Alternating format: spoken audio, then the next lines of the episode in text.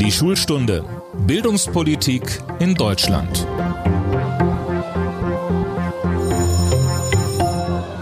Wir werden in Grund und Boden gelacht, Kinder an die Macht. So singt es Herbert Grönemeyer, auch wenn wir uns diesen Hit als Jingle leider nicht leisten können. Und damit hallo zusammen bei unserem Podcast Die Schulstunde, bei dem es diesmal um das Thema Schule, Diktatur oder Demokratie geht. Ich bin Tobias Peter und arbeite im Hauptstadtbüro des Redaktionsnetzwerks Deutschland.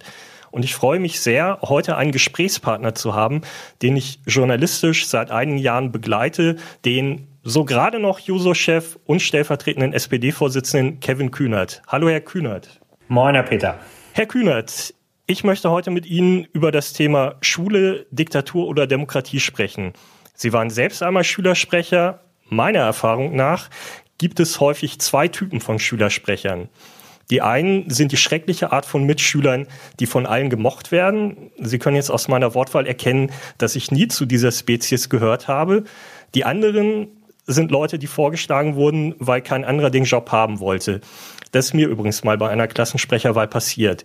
Welcher der beiden Schülersprechertypen waren Sie? Also der zweite bin ich auf jeden Fall nicht. Das wäre einfach gelogen, weil ich äh, mich da schon sehr, sehr aktiv äh, für beworben habe. Ob ich deswegen jetzt immer von allen gemocht wurde, weiß ich nicht. Also ich bin bestimmt eher die erste als die zweite Variante, aber auch nicht äh, in, in Reinkultur sozusagen ähm, gewesen. Also ich habe mich schon auch mit Leuten angelegt äh, in der Zeit und habe das jetzt nicht nur aus Prestigegründen gemacht. So viel würde ich zur Selbstverteidigung dann doch vorwegstellen. Aber alles andere wäre leider überzogen. Ja, es ist ja auch nicht verboten, beliebt zu sein.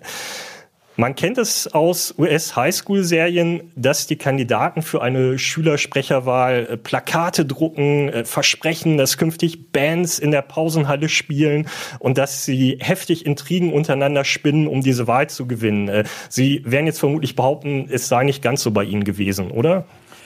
Nee, ich glaube, da unterscheidet sich wirklich auch so die deutsche Oberschulkultur nochmal sehr stark von, von dem, was an Highschools passiert. Wenn ich mich richtig erinnere, wir hatten immer so ein großes schwarzes Brett für die Schülervertretung.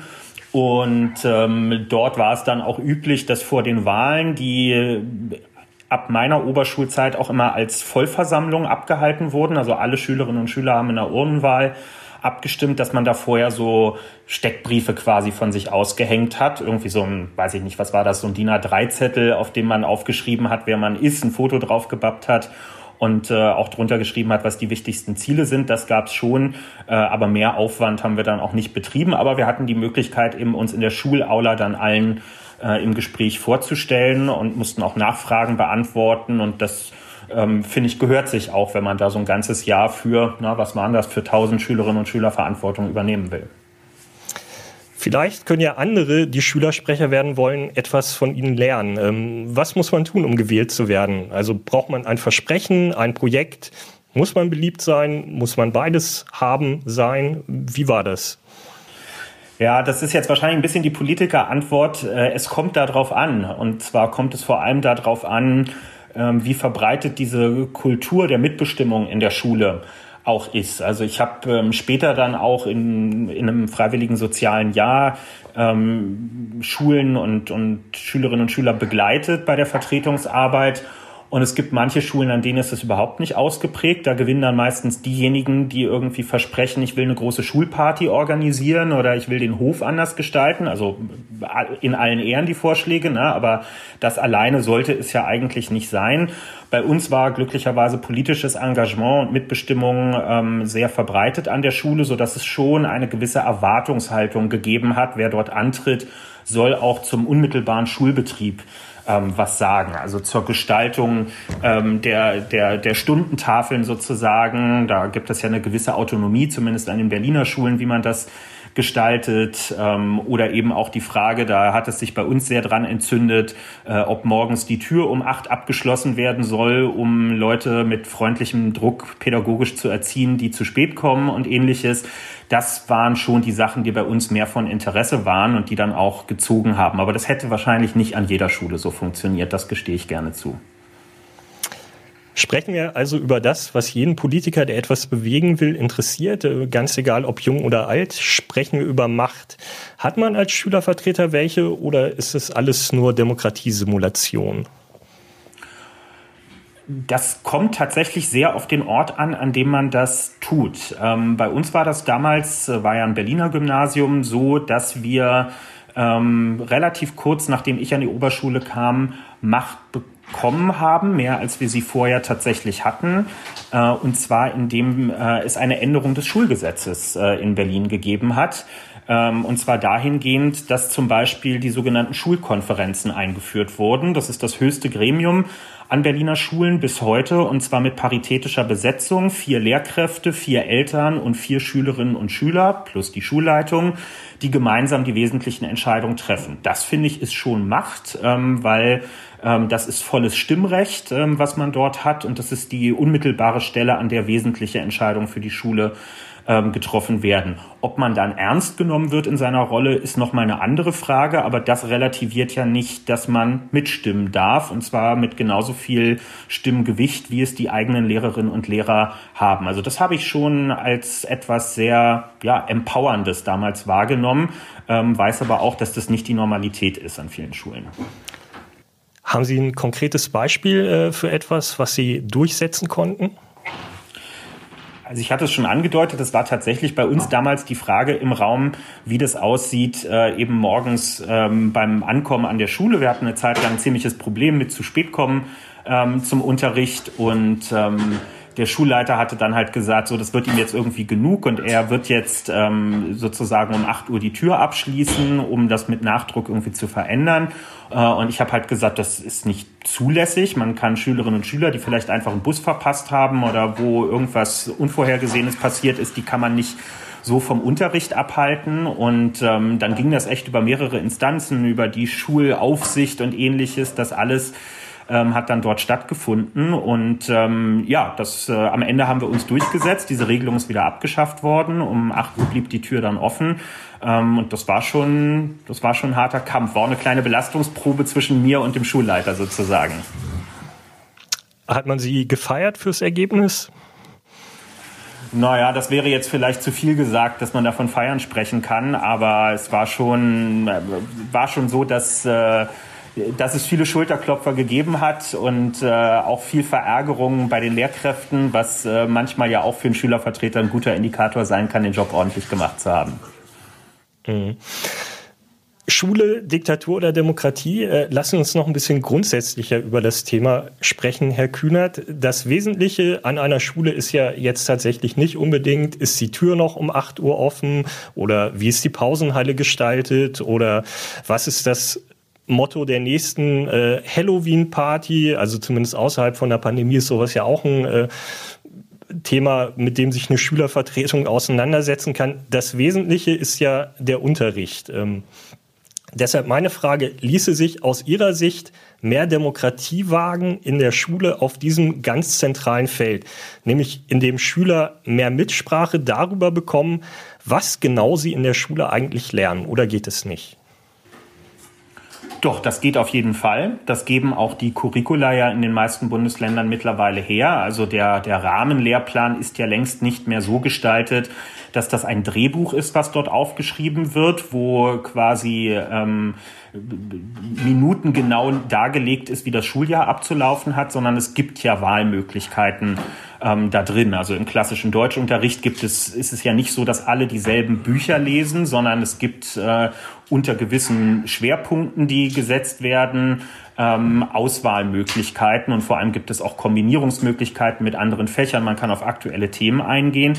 Die Frage ist dann natürlich immer, sind es Lehrkräfte, die tatsächlich auch vor die Wahl stellen oder ziehen sie die Wahlmöglichkeit in ihren eigenen Zuständigkeitsbereich und treffen stellvertretend für alle anderen eine Entscheidung. Habe ich auch beide Varianten damals ähm, erlebt, aber die, die grundsätzliche Möglichkeit, die ist auf jeden Fall ähm, gegeben. Und das hat bei uns häufig eben so ausgesehen, dass am Anfang des Schuljahres oder auch immer wieder zwischendurch es auch einfach offene Diskussionen darüber gab, was uns interessiert, was uns bewegt im Moment und das danach ausgewählt wurde, hat beispielsweise im Deutschunterricht dazu geführt, dass wir irgendwann auch ähm, neuere Literatur gelesen haben, was aus meiner Sicht häufig zu kurz kommt. Wir haben dann mal Juli C. oder so gelesen, weil Leute mitgekriegt haben, dass es bei einer Buchmesse besprochen wurde.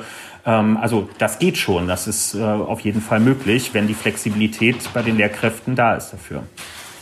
Und äh, war die neuere Literatur dann im Nachhinein aus äh, Ihrer Sicht als Schüler wirklich angenehmer oder haben Sie sich da eigentlich äh, was Schwieriges angetan?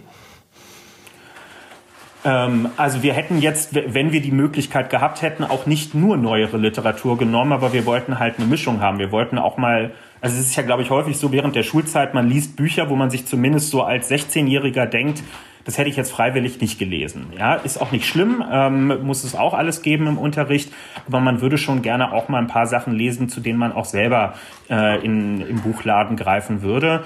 Und ähm, das ist ja nicht alles Schundliteratur, sondern das sind ja auch interessante Beobachtungen, die, da, die man dabei machen kann.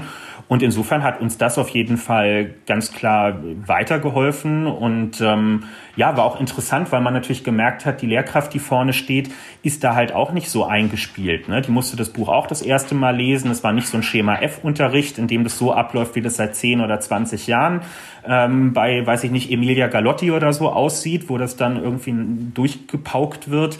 Ähm, und insofern waren das eigentlich mit die, also im, im Deutschleistungskurs waren das mit die schönsten Momente, würde ich sagen. Wenn wir trotzdem noch mal ganz grundsätzlich auf diese Frage schauen. Ich stelle mir vor, als Sozialdemokrat müssten Sie hin und her gerissen sein zwischen dem Wunsch nach Emanzipation einerseits, also danach, dass auch der Einzelne bei den eigenen Bildungsinhalten ganz viel mitbestimmen kann, und der Notwendigkeit, dass im Sinne von Chancengleichheit alle verlässlich die gleichen Dinge vermittelt bekommen. Also auch diejenigen, die zu Hause nicht so gut gefördert werden, wo der Bücherschrank der Eltern nicht so groß ist und so weiter. Ich meine, äh, irre ich mich oder befinden Sie sich da nicht doch in einem Dilemma? Die Frage zielt ja im Prinzip auf etwas ganz Wesentliches, nämlich darauf, worum geht es in der Schule oder im Unterricht eigentlich? Also was, was soll vermittelt werden? Geht es um die Vermittlung eines konkreten Inhalts, also bleiben wir beim Deutschunterricht, des Inhalts einer bestimmten Literatur, eines bestimmten Buches oder eines Kanons von verschiedenen Büchern?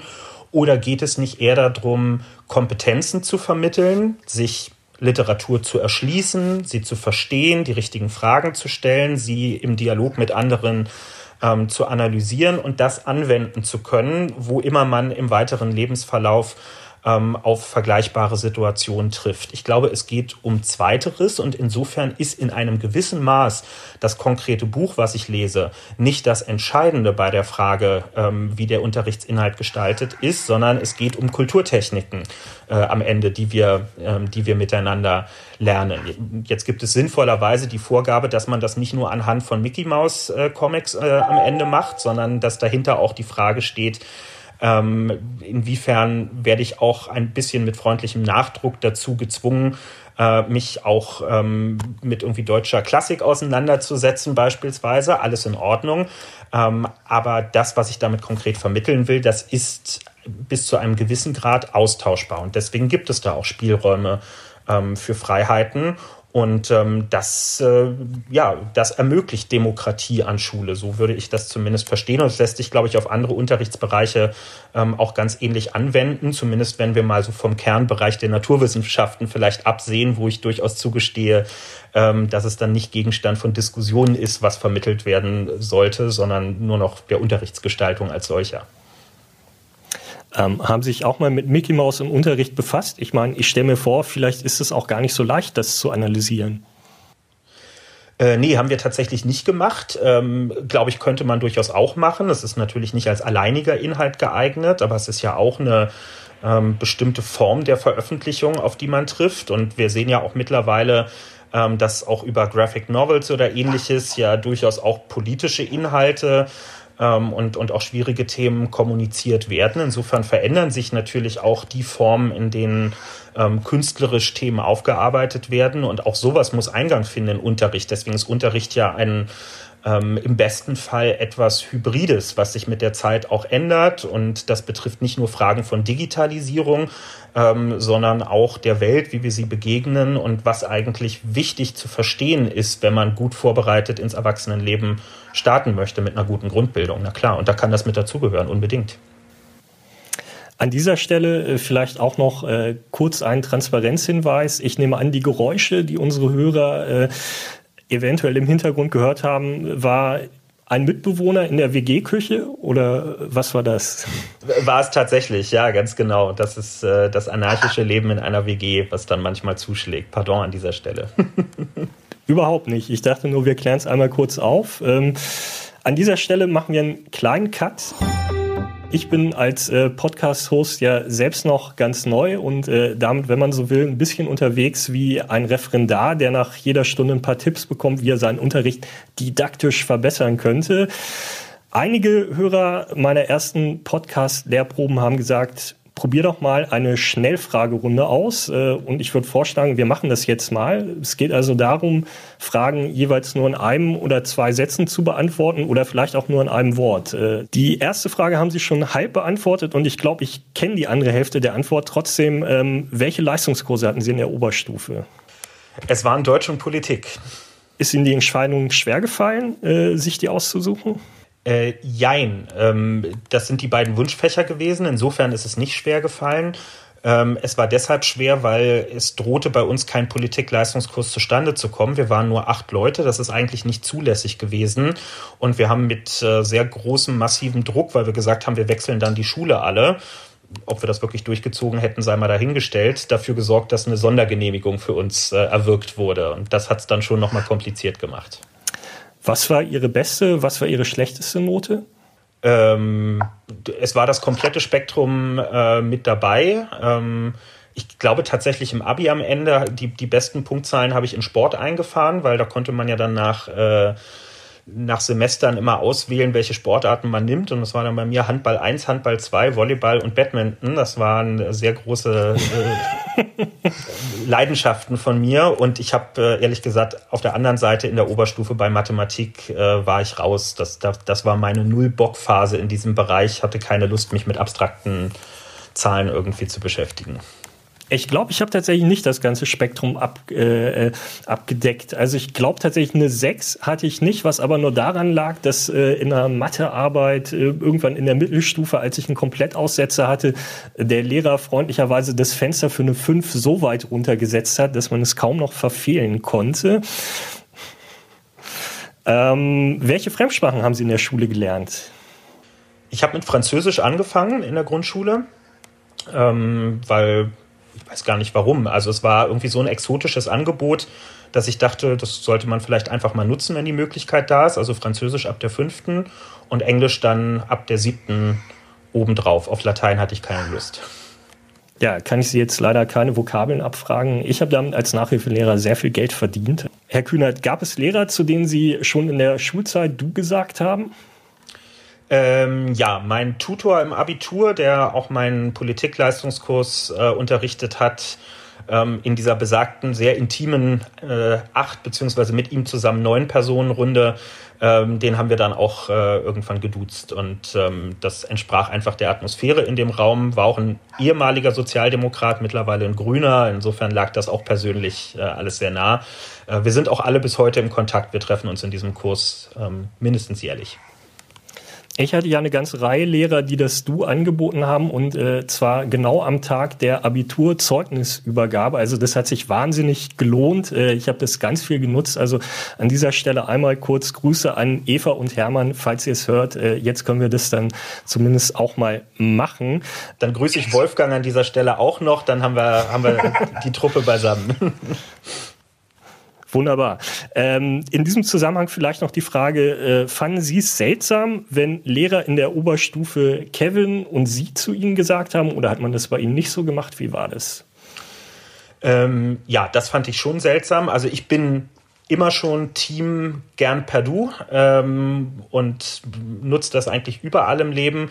Und es waren ja auch, also das Absurdeste waren wirklich, wenn Leute, die vorher einen geduzt haben, dann plötzlich zum Sie übergegangen sind, weil das so, das ist so super deutsch dann irgendwie, der Formalität Rechnung zu tragen, äh, obwohl man sich eigentlich schon ganz gut kennt.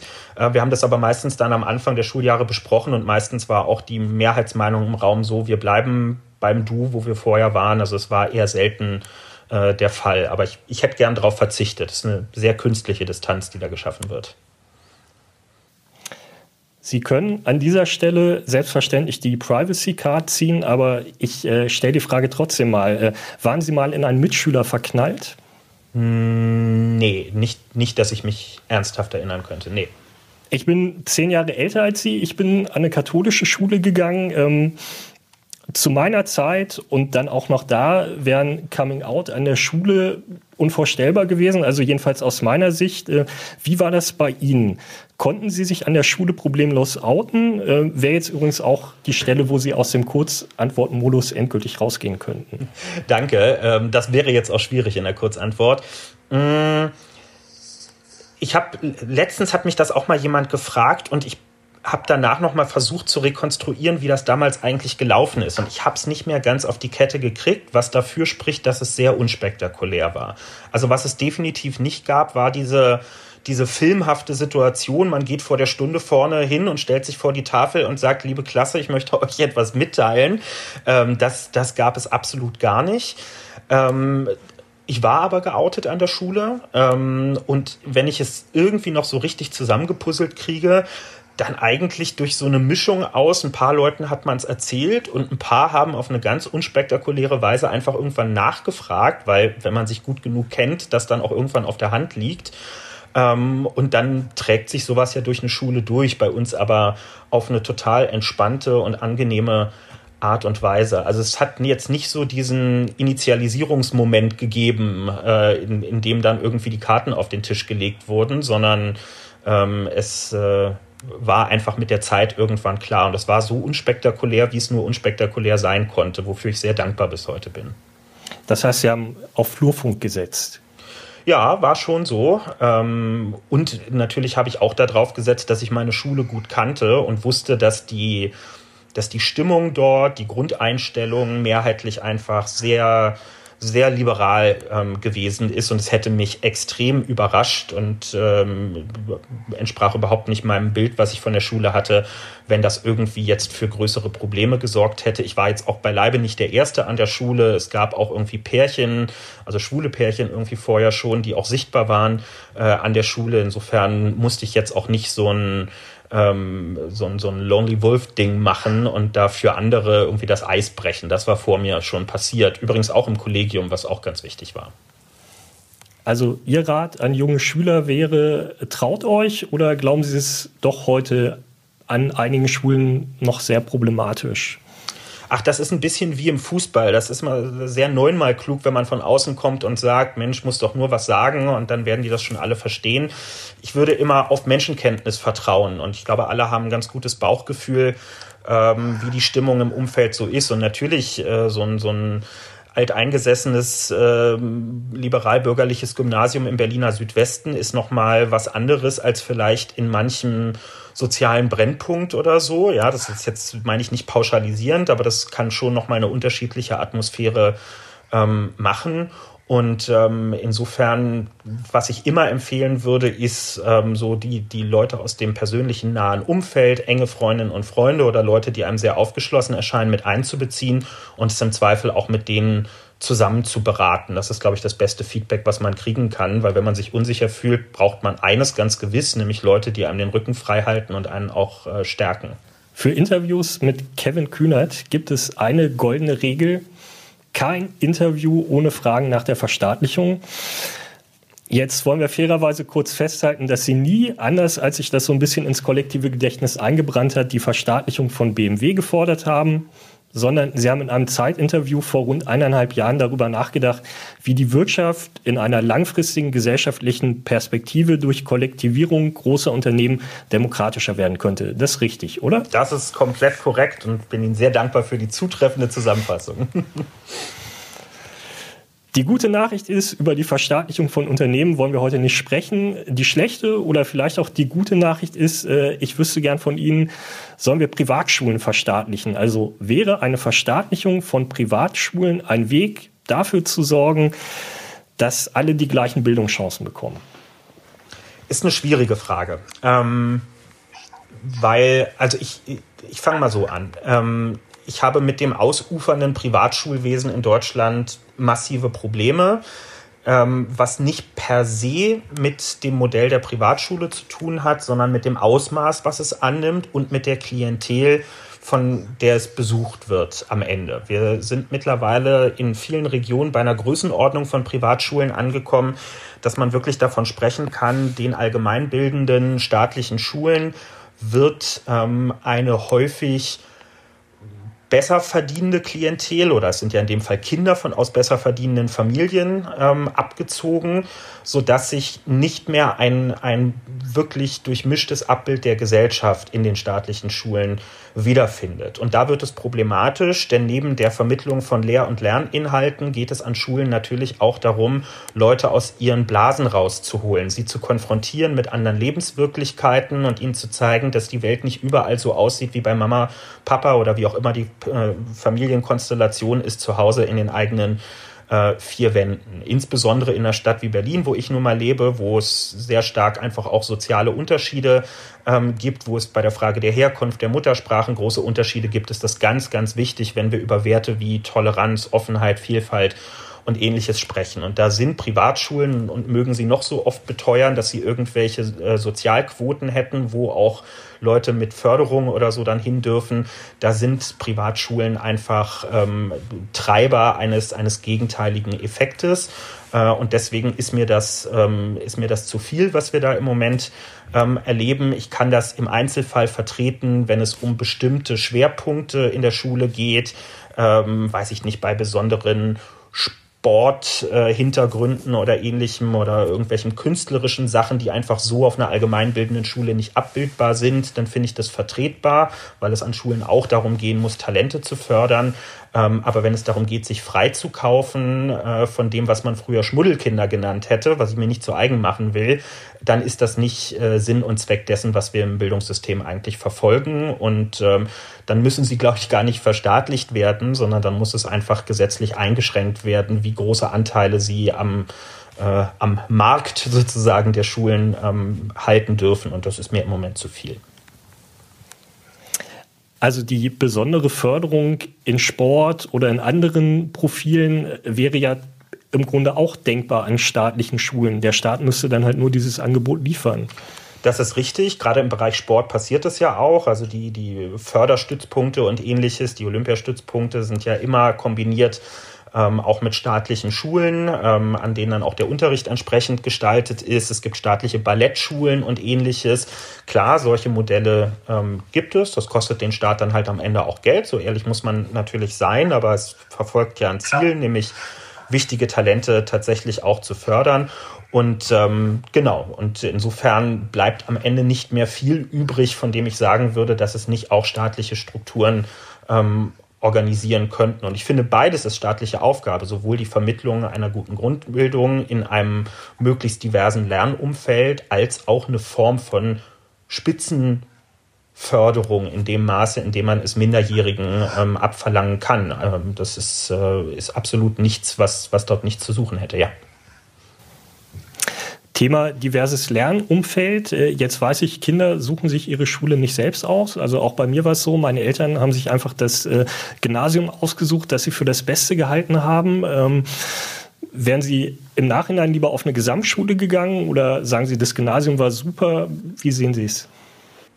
Ich bin totaler Anhänger von Gesamtschulen und trotzdem würde ich lügen, wenn ich sagen würde, ich sei jetzt dazu gezwungen worden, an mein Gymnasium zu gehen. Das war schon das Ziel, auch damals aus der Perspektive eines jungen Menschen heraus. Wir haben in Berlin-Langwitz ähm, gelebt und ähm, bin da zur Grundschule gegangen und es gab eben ein Gymnasium in dem Ortsteil, äh, das, auf das ich dann später auch gegangen bin, was einen extrem guten Ruf hatte und das war das Natürlichste der Welt, dass man das Ziel hatte, dorthin zu gehen, weil es einfach so ein Leuchtturm in der Bildungslandschaft vor Ort war. Es war bekannt, dass es sehr stark Ehrenamt auch fördert. Das hatte einen musischen Schwerpunkt. Ich habe Geige gespielt zu der Zeit. Also es gab einfach viele Verbindungspunkte, ähm, die auf der Hand lagen.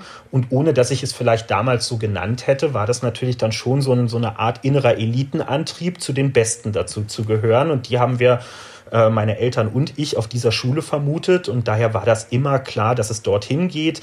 Ähm, wir haben, wenn wir mit der Grundschule, mit dem Chor oder so aufgetreten sind, es gab immer so ein Weihnachtskonzert äh, in Berlin-Steglitz da haben verschiedene Schulchöre gesungen und der krönende Abschluss war immer vom Beethoven-Gymnasium, wo ich dann später hingegangen bin, dass das Schulorchester mit dem Schulchor zusammen ähm, den Abschluss dieses Konzerts gebildet hatte. Und das, die standen oben in der Kirche auf der Empore, alle haben da hochgeguckt und das war so sinnbildlich für dieses Ziel. Da wollte man auch stehen, zu dieser Truppe wollte man auch dazugehören und das hat ja dann auch ähm, geklappt und es war auch eine gute Schulzeit, aber nichtsdestotrotz ähm, sehe ich äh, im Nachhinein auch, für, viel, für wie viele meiner Mitschülerinnen und Mitschüler aus der Grundschulzeit der Übergang an die Oberschule einfach auch ein biografischer Einschnitt gewesen ist. Das kann man nicht anders beschreiben und daher kann ich jetzt nicht von meinem Beispiel auf alle ableiten und bleibe daher bei der Einschätzung, dass ähm, Gesamtschulen und Gemeinschaftsschulen insbesondere, wie wir sie in Berlin nennen, ähm, ein, ein, eine absolute Bereicherung für die Schullandschaft sind.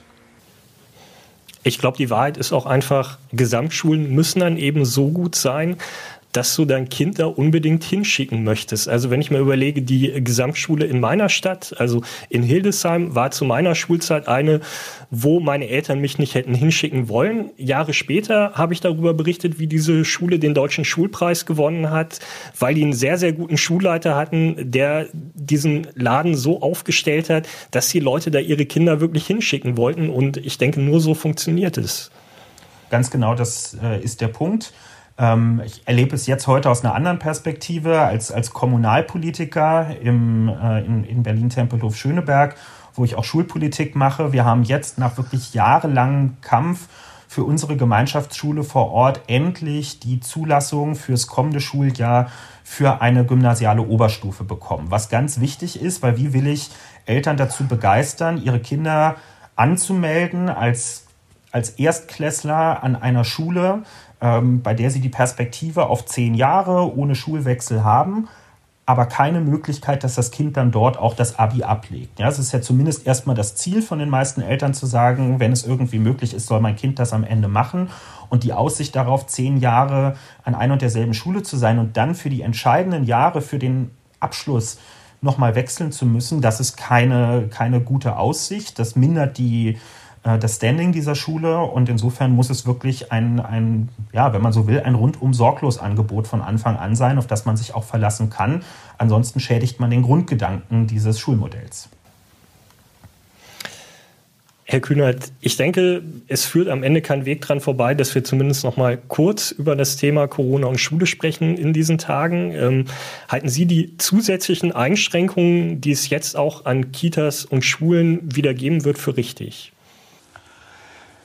Ja, ich halte es ähm, für richtig. Ähm, also einerseits aus der akuten Situation im Moment mit den Infektionszahlen heraus. Jetzt kann man natürlich trefflich darüber diskutieren, ob es dazu hätte kommen müssen. Das ist wahrscheinlich nicht der Fall, wenn man anstelle des äh, leichteren Lockdowns Anfang November ähm, oder nach der Erkenntnis, dass der leichtere Lockdown die Zahlen nur einfriert, aber nicht absenkt Mitte November, wenn man daraus andere Schlüsse gezogen hätte. Aber so wie sich die Zahlen im Moment darstellen, geht es äh, einfach darum, jegliche Art von unnötigen Kontakten, und die finden nun mal auch in Schulen bei aller guten Organisierung statt, ähm, zu vermeiden.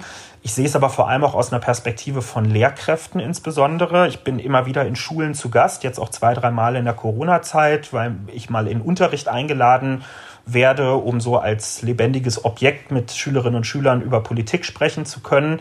Und mir haben die Lehrkräfte dort immer wieder in den letzten Monaten gesagt, dass sie eine hohe Unsicherheit bei sich und vor allem auch bei älteren oder vorerkrankten Kolleginnen und Kollegen spüren, während ganze äh, Klassen in Quarantäne geschickt werden. Wenn es einzelne Fälle dort gibt oder möglicherweise gibt, äh, müssen die Lehrkräfte quasi durchziehen und kriegen das auch sehr stark so signalisiert. Und das hat nach meinem Empfinden als Externer ganz viel mit der Atmosphäre an der Schule gemacht. Wenn die, die den Unterricht gestalten müssen, wenn die, die auch als Ansprechperson im Schulalltag zur Verfügung stehen müssen, in einer Situation der Angst ähm, diesen Alltag bewältigen, dann macht das was mit der Schule, wie wir sie vorfinden und äh, verändert es nicht zum Guten. Das habe ich ganz klar so wahrgenommen und fand das sehr verstörend, wie ich es erlebt habe ohne dass das, was jetzt im, im Digitallernen passieren wird, irgendwie äh, verklärt werden soll. Ähm, das äh, funktioniert nicht nur durch das Vorhandensein von digitalen Endgeräten ähm, und äh, hat natürlich einen, einen, hohen sozialen Gap drin. Brauchen wir nicht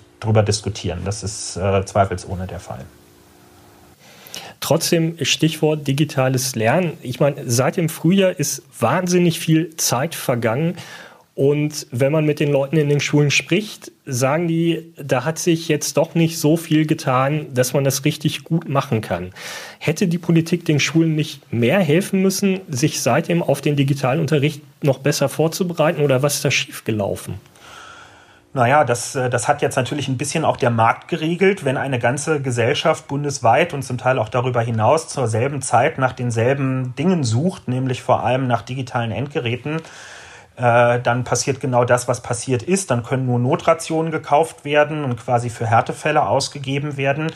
Ich glaube aber, dass es bei funktionierendem digitalen Unterricht eigentlich auch um was ganz anderes geht. Also die Frage ist ja, mit welcher Erwartung gehen wir ran? Wenn ernsthaft jemand glaubt, Unterricht von zu Hause, also das, was wir jetzt als Homeschooling kennengelernt haben, könne bei A einer guten technischen Ausstattung und B auf beiden Seiten der Leitung einem guten Wissen um die technischen Möglichkeiten äh, optimal oder vergleichbar gut zum Präsenzunterricht stattfinden, dann halte ich das für eine Illusion. Ähm, ich glaube, gutes digitales Lernen der Zukunft wird trotzdem nicht ohne den Lernort Schule auskommen. Und da sind wir im Prinzip wieder bei der Gemeinschaftsschule von vorhin. Der Gemeinschaftsschul- und übrigens auch der Ganztagsschulgedanke basierte immer darauf zu sagen, Sobald das Schul- und Unterrichtsgeschehen in den privaten Raum verlagert wird, schlagen alle sozialen Unterschiede mit voller Brutalität am Ende durch.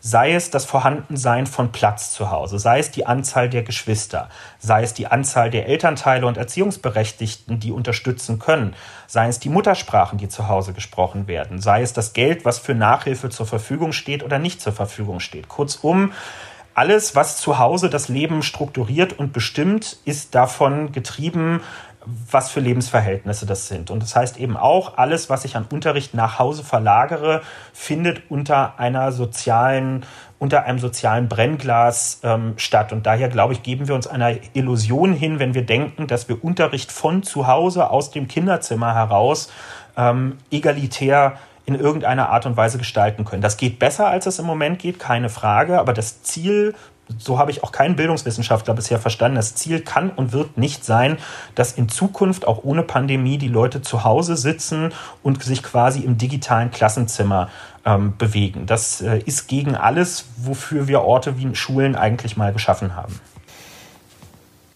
Wobei meine Frage konkret in diesem Moment tatsächlich eher wäre, warum man sich der Illusion hingegeben hat, dass das, wenn eine zweite Welle kommt, irgendwie funktionieren kann, ohne dass man vorher in den Sommerferien sagt, Lehrer, ihr müsst jetzt alle Fortbildung im digitalen Unterrichten machen, damit ihr das alle drauf habt, weil das kann wieder passieren. Ja, ähm, wobei also eigentlich meine Wahrnehmung ist oder auch das, was mir von Schülerinnen und Schülern gespiegelt wird, dass das in der Mehrheit der Fälle auch gut funktioniert ähm, mit, mit, dem, mit den digitalen Kompetenzen in dem Bereich bei den Lehrkräften.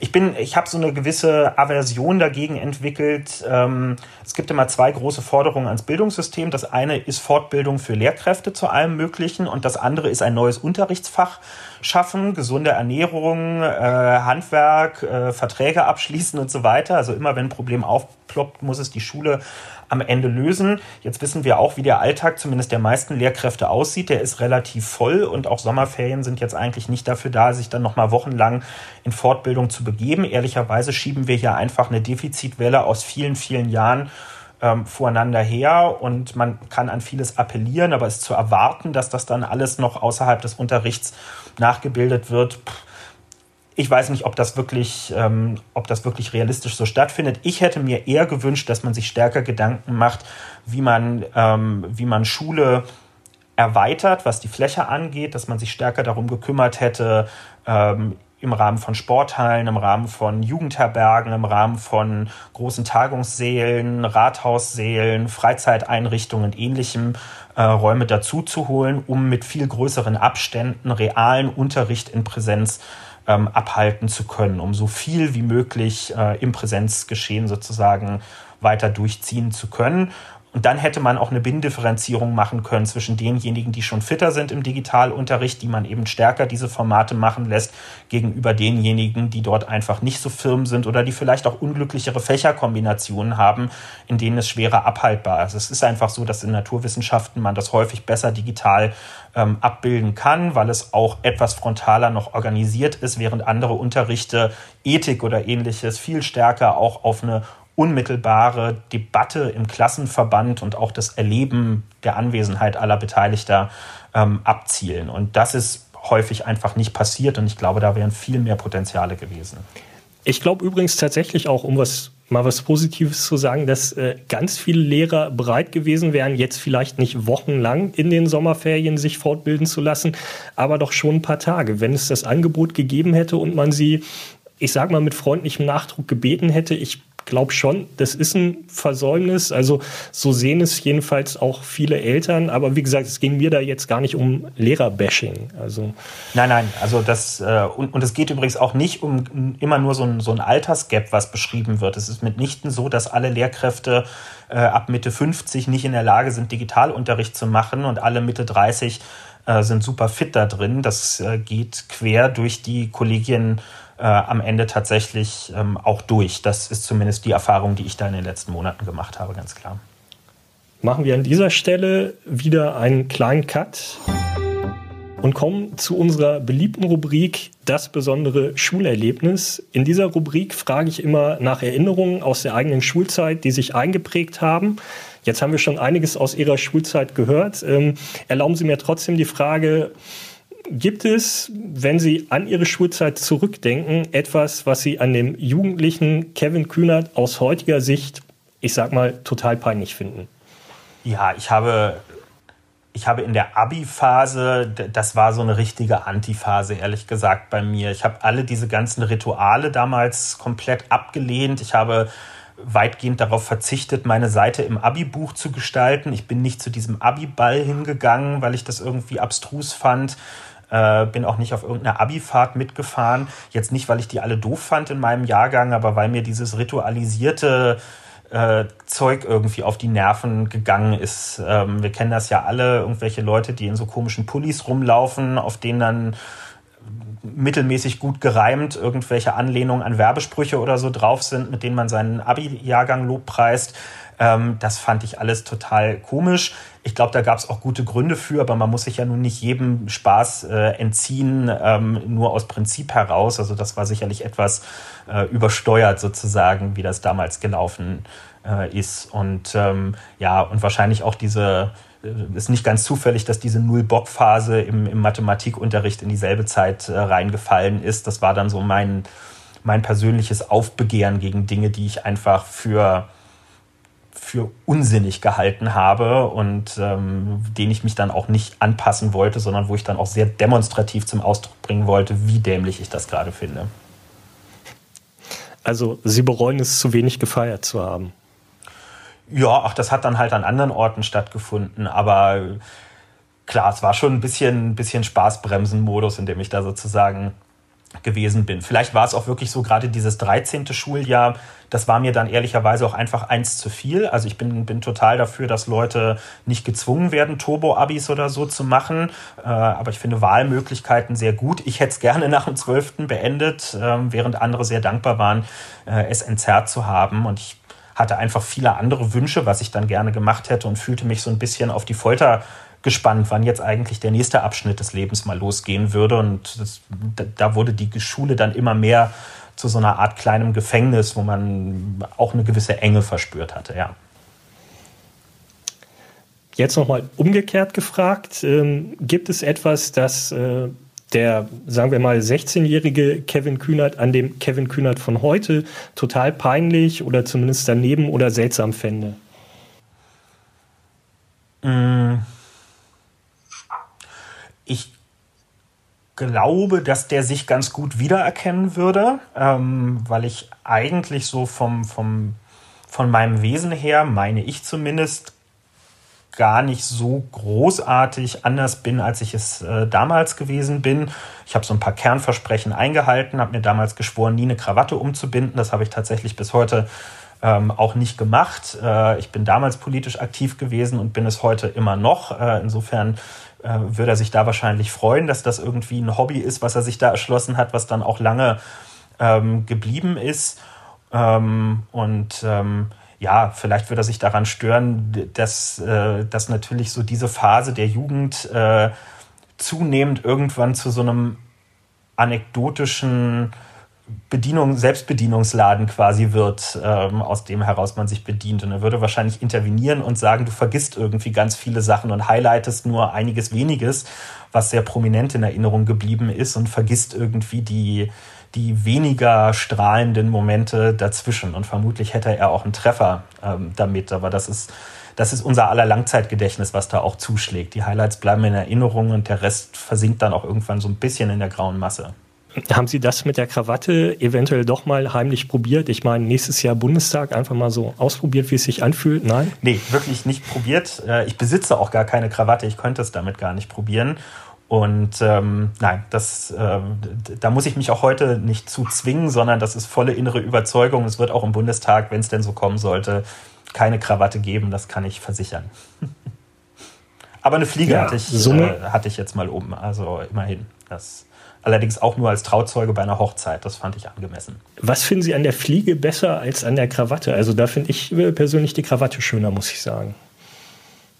Ich fand die Fliege, einfach weil sie ja zahlenmäßig viel weniger verbreitet ist als die Krawatte, das war für mich immer so eine Persiflage äh, auf, auf die Krawatte. Also so, so konnte, kann man, finde ich, sehr schön demonstrativ zum Ausdruck bringen, dass man sich bewusst nicht für die Krawatte entschieden hat, weil das ja der Normalfall ist bei festlichen Anlässen, während die Fliege ja einfach schon dadurch auffällt, dass sie keine Krawatte ist. Und damit hat sie genau das transportiert, was ich ja auch zum Ausdruck bringen wollte. Und ästhetisch ähm, fand ich das, also war, war durchaus ganz, ganz neckisch, würde ich sagen. Also Sie haben nicht ein Karl Lauterbach-Poster bei sich im Zimmer hängen? Nein, äh, das nicht. Und der hat sich ja von der Fliege mittlerweile auch verabschiedet, weil es zu sehr äh, zu einem Signature-Element geworden ist und er, glaube ich, irgendwann das Gefühl hatte, nur noch als der Typ mit der Fliege wahrgenommen zu werden. Ist dann auch ein gefährlicher Kipppunkt. So, wir sind jetzt schon dabei, den Unterricht ordentlich zu überziehen, aber äh, wir können das ja machen, weil ich hier die Macht habe und äh, deshalb machen wir noch etwas, äh, worauf ich mich ganz besonders freue und ich hoffe, Sie auch. Ich muss jetzt äh, etwas stärker auf meinen Spickzettel schauen, weil ich das sonst gar nicht alles erzählen kann. Also in einem Interview, das ich vor so rund zweieinhalb Jahren mit Ihnen geführt habe, haben Sie mir erzählt, dass eines Ihrer Lieblingsbücher Friedrich Dürrenmatts Theaterstück Der Besuch der alten Dame ist. Darin kommt die Milliardärin Claire Zachanassian als alte Frau in ihre verarmte Heimatstadt Güllen zurück und verspricht dem Ort eine Milliarde zu schenken. Also eine Milliarde. Und zwar unter der Bedingung, dass die Güllner gemeinschaftlich ihren Jugendfreund Alfred Ill um die Ecke bringen. Denn der hatte die besagte Milliardärin Claire Zachanassian vor Jahrzehnten geschwängert und dann im Stich gelassen. Die Milliardärin Zachanassian wurde in der Folge erst eine Prostituierte, dann, wie das Leben manchmal so läuft, wurde sie Milliardärin und jetzt ist sie zurück nach Güllen gekommen, um Rache zu nehmen an ihrem Jugendfreund. Ich fühle mich jetzt schon fast wie im literarischen Quartett. Äh, trotzdem, Sie sind äh, auch der Experte für das Buch. Äh, Habe ich das richtig zusammengefasst, Herr Kühnert? Das war alles zutreffend bisher. Ich würde einen wesentlichen Punkt hinzufügen, damit man äh, versteht, was auch der, der gesellschaftskritische Aspekt dieser ganzen Geschichte ist. Ähm, Claire Zachanassian hat Zeit ihres Lebens immer diesen Plan verfolgt, irgendwann zurückzukommen nach Güllen und diese Rache zu nehmen. Und sie hat das sehr minutiös vorbereitet, indem sie nämlich mit dem vielen Geld, zu dem sie gekommen ist, gezielt ähm, quasi die Stadt sich zur Beute gemacht hat. Sie hat alle Unternehmen vor Ort aufgekauft, sie hat sie ähm, siechen lassen. Also die Stadt steht ähm, wirtschaftlich sehr, sehr schlecht da und ähm, sie hat damit ähm, eine Grundatmosphäre in der Stadt geschaffen, die notwendig war, um ihren Plan später durchzusetzen. Weil ihre These sozusagen war, nur eine ausgelaugte, eine blutleere Stadt mit verarmten Menschen und damit auch irgendwie verarmten Köpfen sei dazu in der Lage, diesen ja doch sehr äh, dreisten und, und radikalen Plan, den sie verfolgte, tatsächlich auch in die Tat umzusetzen. Und Spoiler, genauso ist es ja dann auch gekommen. In welcher Klasse haben Sie das gelesen? Ähm, ich glaube, das müsste in der 11. gewesen sein, im Profilkurs äh, für den, für den Deutschleistungskurs. Wir haben, mit, äh, wir haben mit Brecht angefangen, mit dem guten Mensch von Sezuan. Und dann müsste relativ schnell Dürrenmatt gekommen sein.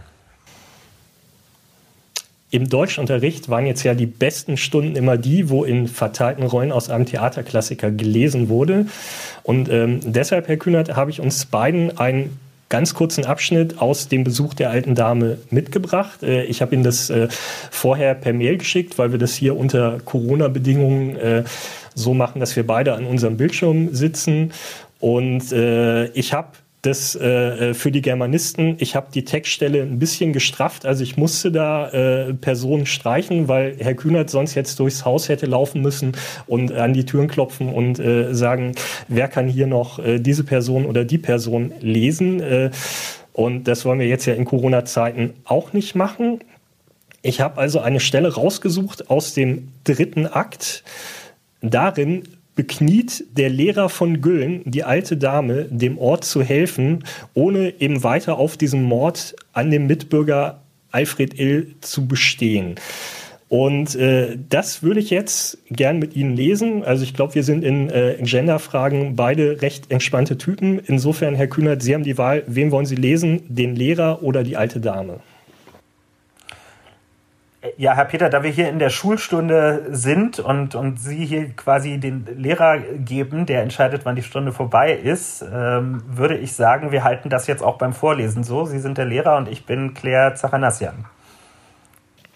Das ist ganz wunderbar. Äh, ich hatte für den Fall, dass Sie sich auf den Lehrer zurückziehen, äh, auch schon den Spruch zurück, äh, zurechtgelegt, ähm, Kühnert schreckt vor Machtpositionen zurück, denn seien wir ehrlich, die wirkliche Machtposition an dieser Stelle ist die alte Dame.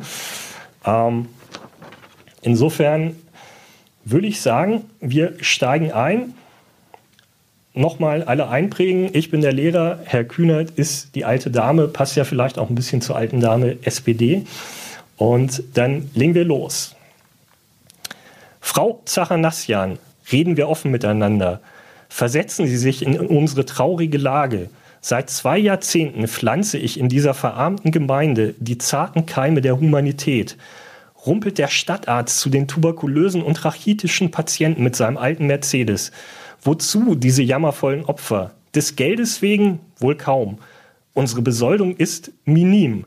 Eine Berufung ans Kalberstädter Obergymnasium lehnte ich schlankweg ab. Der Arzt einen Lehrauftrag der Universität Erlangen aus reiner Menschenliebe, auch dies wäre übertrieben. Nein, wir harten aus, all die endlosen Jahre und mit uns das ganze Städtchen, weil es eine Hoffnung gibt, die Hoffnung, dass die alte Größe Güllens auferstehe, dass die Möglichkeit aufs Neue begriffen werde, die unsere Heimaterde in so verschwenderischer Hülle und Fülle bringt. Öl liegt unter der Niederung von Pückenried, Erz unter dem Konradsweiler Wald, wir sind nicht arm, Madame, nur vergessen. Wir brauchen Kredit, Vertrauen, Aufträge und unsere Wirtschaft, unsere Kultur blüht. Es war Winter. Einst, als ich dieses Städtchen verließ, im Matrosenanzug mit roten Zöpfen, hochschwanger, Einwohner grinsten mir nach. Frierend saß ich im D-Zug nach Hamburg, doch wie hinter den Eisblumen die Umrisse der Peterschen Scheune versanken, beschloss ich zurückzukommen einmal. Nun bin ich da. Nun stelle ich die Bedingungen, diktiere das Geschäft. Frau Zachanassian, Sie sind ein verletztes, liebendes Weib. Sie verlangen absolute Gerechtigkeit. Wie eine Heldin der Antike kommen Sie mir vor, wie eine Medea. Doch weil wir Sie im tiefsten begreifen, geben Sie uns den Mut, mehr von Ihnen zu fordern. Lassen Sie den unheilvollen Gedanken der Rache fallen. Treiben Sie uns nicht zum Äußersten. Helfen Sie armen, schwachen, aber rechtschaffenen Leuten ein etwas würdigeres Leben zu führen. Ringen Sie sich zur reinen Menschlichkeit durch. Die Menschlichkeit, meine Herren, ist für die Börse der Millionäre geschaffen. Mit meiner Finanzkraft leistet man sich eine Weltordnung. Die Welt machte mich zu einer Hure. Nun mache ich sie zu einem Bordell. Wer nicht blechen kann, muss hinhalten, will er mittanzen. Ihr wollt mittanzen. Anständig ist nur, wer zahlt. Und ich zahle. Güllen für einen Mord. Konjunktur für eine Leiche. Herr Kühnert, ganz vielen Dank. Ich glaube übrigens äh, tatsächlich so die letzte Stelle, die Sie gelesen haben, ist, wenn man sich in so einem, Sie haben jetzt gesagt, in der 11. Klasse, ich glaube, ich habe es in der 10. Äh, gehabt, äh, das ist äh, in so einer vollgefüllten Klasse äh, gar nicht so leicht zu lesen, ohne dann doch irgendwie ein bisschen zu lachen, oder? Ja, wenn ich mich in die Zeit damals hineinversetze, dann ist das schon so. Ähm, weil das natürlich, das ist ja eine sehr rabiate Wortwahl auch einfach. Also sie hält ja überhaupt nicht hinterm Berg, worum es ihr geht. Ähm, das ist ja das Charmante ähm, an, an, an, diesem, an diesem Stück.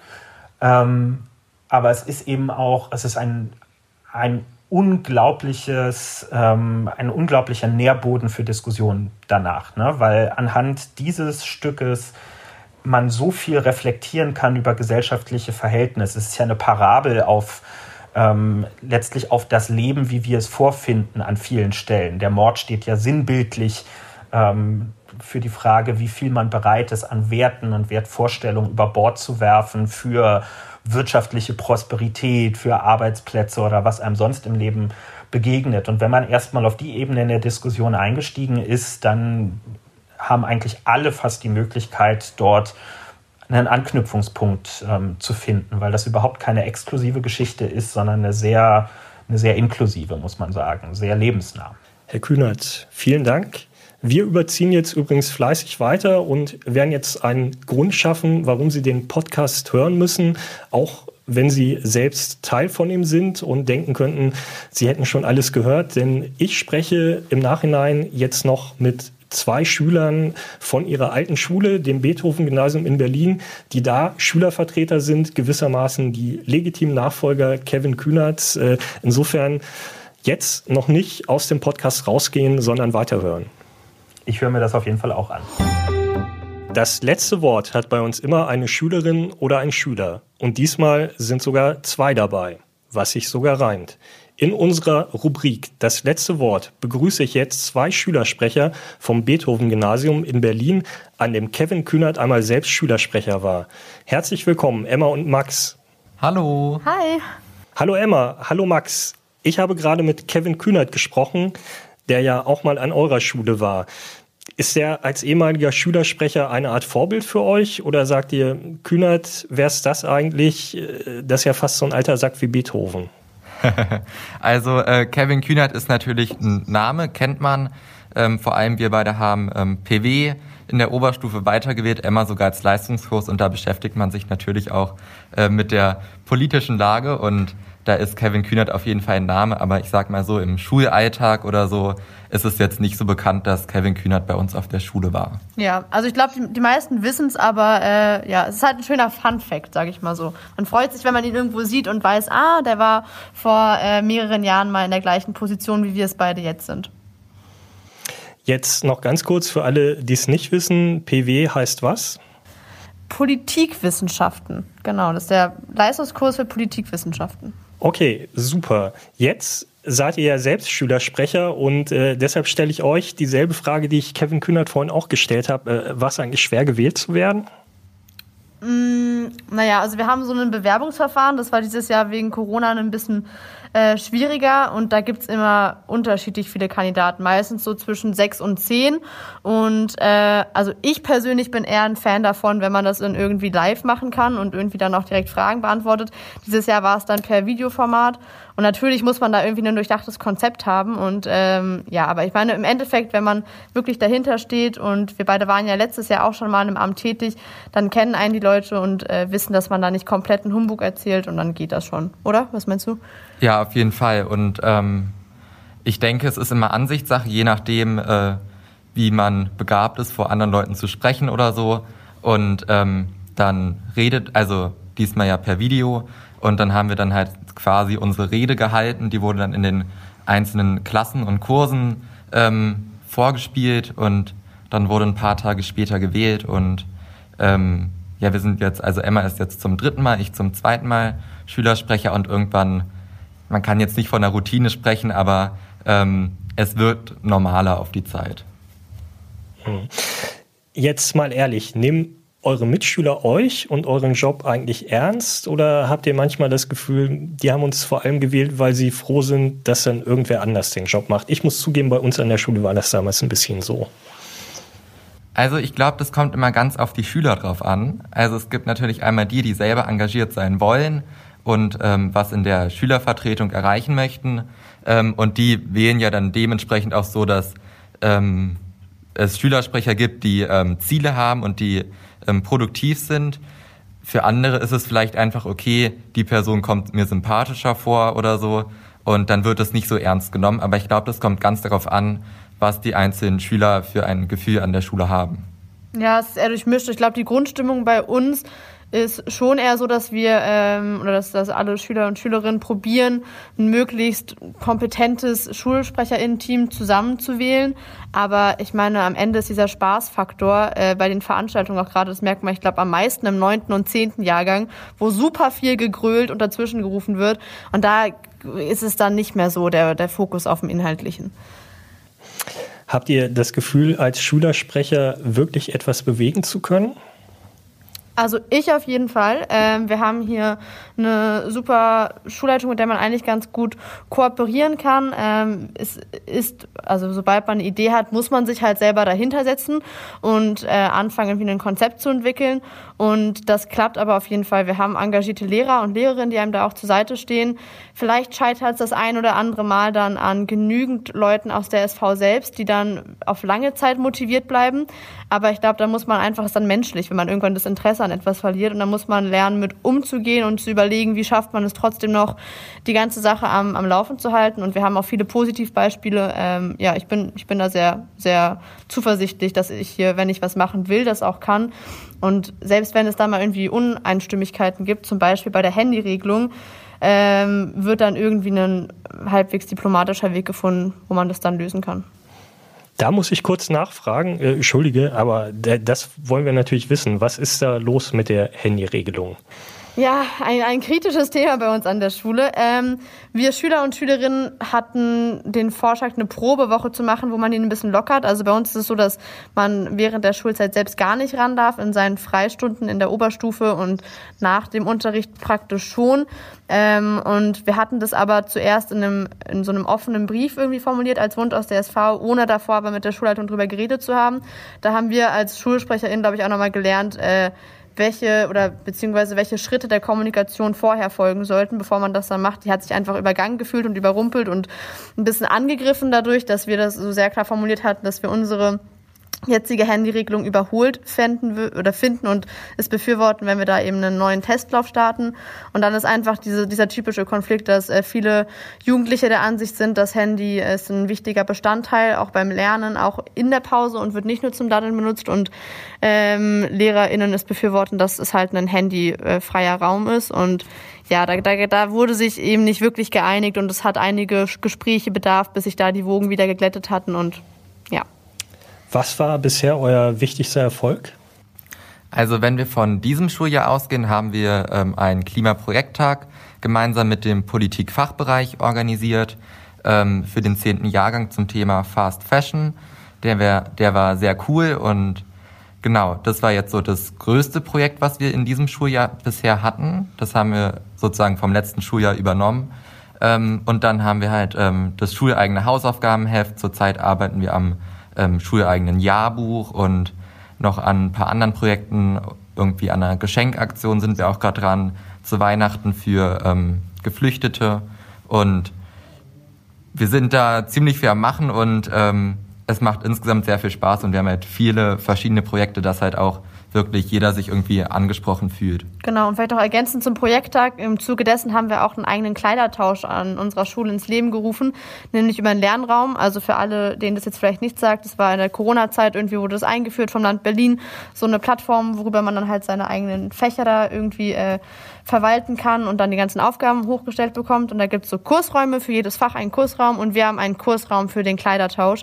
Da kann man halt äh, irgendwie Kleiderschrankgleichen, die da schon seit Ewigkeiten liegen, hochladen und dann wird es getauscht in der Schule. Äh, ist teilweise jetzt ein bisschen schwierig, weil wir jetzt wieder im Hybridunterricht sind, dann fällt das erstmal weg, aber äh, die Grundidee haben wir während des Projekttags da erarbeitet und das war auf jeden Fall ein großer Erfolg. Das klingt alles ganz cool. Trotzdem mal die Frage, was nervt am meisten an eurer Schulleitung? Und äh, keine Sorge, wenn ihr hinterher von der Schule fliegt, äh, kann ich da in 1,6 äh, 2 Millionen Auflage drüber berichten. Also euch kann gar nichts passieren. Perfekt. Ähm, ja, ich sag mal so, teilweise ist es so, dass man ähm, dann doch immer sehr viel zwischendurch absprechen muss. Und äh, im Endeffekt ist es auch gut, dass man immer wieder diese, diese Absicherung hat. Aber durch äh, ein, zwei Negativbeispiele sind wir sehr vorsichtig geworden, was, was so komplette äh, erstmal Alleingänge angeht. Das heißt, diese ständige Kommunikation ist doch ein großer Bestandteil und auch eine große Herausforderung teilweise, vor allem wenn man das Gefühl hat, schon alles berücksichtigt zu haben und sich dann doch einige Personen wieder oder einfach übergangen fühlen und man das Gefühl hat, dass man irgendwie da dem Ganzen gar nicht gerecht genug werden kann. Das ist, würde ich jetzt so aus meiner Sicht sagen. Was, was sagst du? Ja, also ich kann mich da Emma eigentlich nur anschließen. Es sind halt immer so diese kommunikativen ähm, Sachen, die halt irgendwie sehr aufwendig sind, ähm, dass sich alle angesprochen fühlen, dass man alle mit einbindet und da kann man, sage ich mal, schnell was vergessen. Und das fällt dann oft immer negativ auf einen zurück, was natürlich nicht schön ist. Alles klar, ich danke euch ganz herzlich. Äh, das war die dritte Folge der Schulstunde. Hören Sie wieder rein, wenn Sie wollen. Empfehlen Sie uns weiter. Ich würde mich darüber freuen. Danke und tschüss.